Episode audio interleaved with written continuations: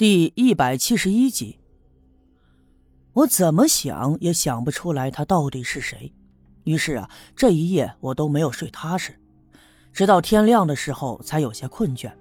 迷迷糊糊的就看见栓柱这孩子已经起床了，太阳的光透过窗子照了进来。我伸手摸了摸枕头底下的短刀，这才一翻身，稀里糊涂的睡着了。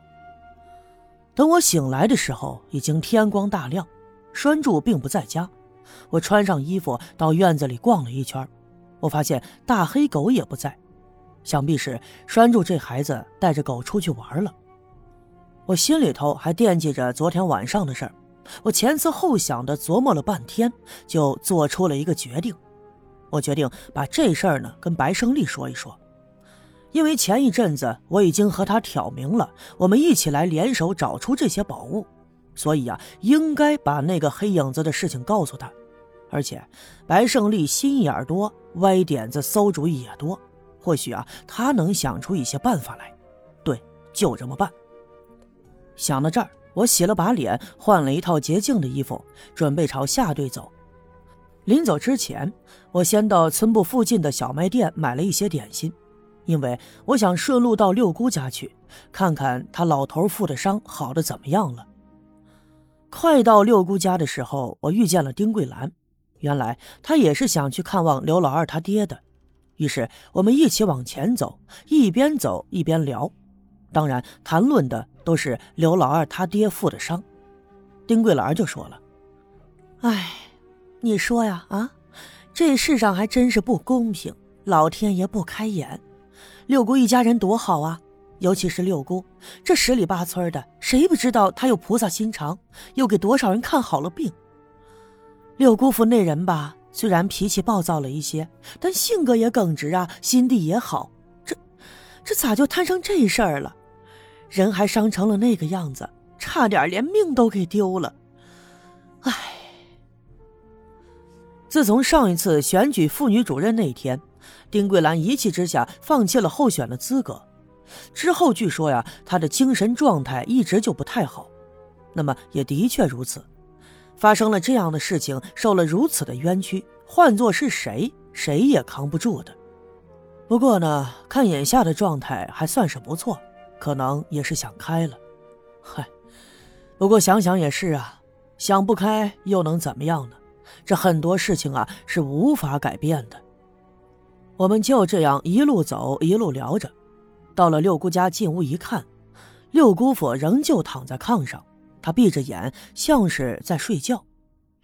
可是他的脸色仍旧有些苍白，嘴唇有些青紫，而且他的手放在被子外面，有几个指甲都已经发黑了。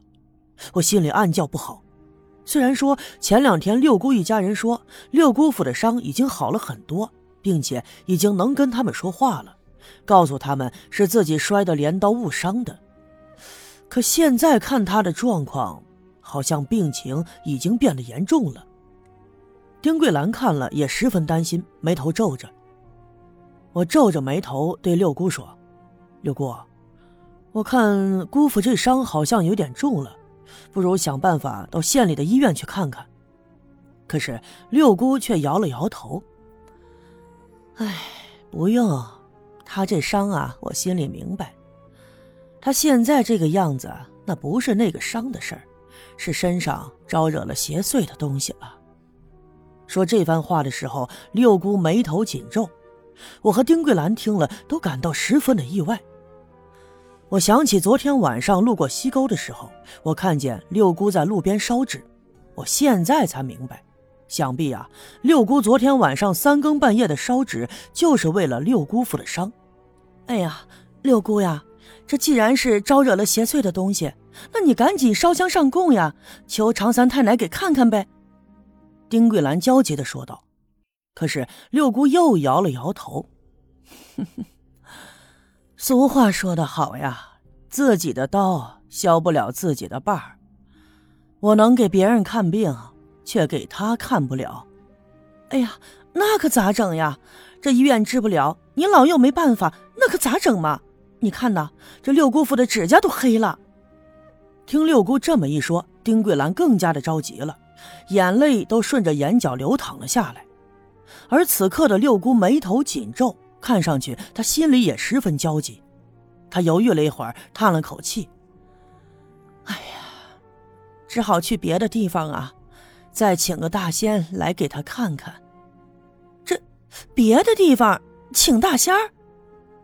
在丁桂兰以及整个刘家镇的人的印象之中，灵验的大仙儿恐怕也只有六姑一个人。那么从他嘴里说出来请别的大仙儿，这……”实属意外。六姑点了点头，说：“嗯，我听说呀，北边那村子里还有一大仙儿呢，这年纪不大，但是也很灵的。”说着，他抬头看了看我，问我：“孩子，你现在有事儿吗？你要是没事儿的话呀，帮六姑跑一趟啊，去看看我儿子在哪儿。他要是在村部呀，就赶紧把他喊回来，我让他去北边的村子把那大仙给找回来。”虽然我此行是想去找白胜利的，可是这个事情紧急，我耽误不得，那么就把找白胜利的事儿往后放一放。于是我答应了一声，起身就要走。可就在这个时候，我忽然就听见躺在炕上的六姑父发出了一阵呼噜噜的声响。忽然间，他猛地一翻身，脸朝下就哇的一声吐了出来。这一口吐出来的都是暗红色的血，喷溅在炕边的地上。我一时躲闪不及，就溅在了我的裤子上，这弄得到处都是。屋子里立刻就弥漫起了一股恶臭的血腥味。我吓了一跳，顾不得身上已经被溅上了血污，赶紧伸手扶住了六姑父。吐了这么一口以后，他双目紧闭，仿佛又要昏厥过去一样。我和六姑一起把他翻转了过来，让他重新躺在了被窝里，这才发现他胸口上缠着的纱布上慢慢的印出了鲜红的血迹，想必是刚才这一下子呀，伤口又给崩开了。就在这个时候，院子里传来了一阵脚步声，原来是刘老二回来了。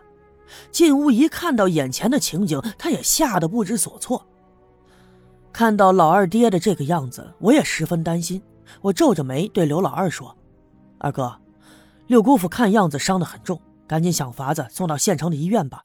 再这样下去可不行啊！”刘老二这会儿也没了主意了，他看着地上的血污，担心的双手都颤抖了起来。他一时间手足无措，抬头就看向了六姑，而六姑仍旧像往常那样十分的淡定。脸上啊就没有多余的表情，而再看这个平日里精神抖擞、身体健硕的刘老汉，此刻双目紧闭，脸色苍白，嘴唇发紫，受伤的胸口一阵阵的起伏，看样子呼吸有些困难。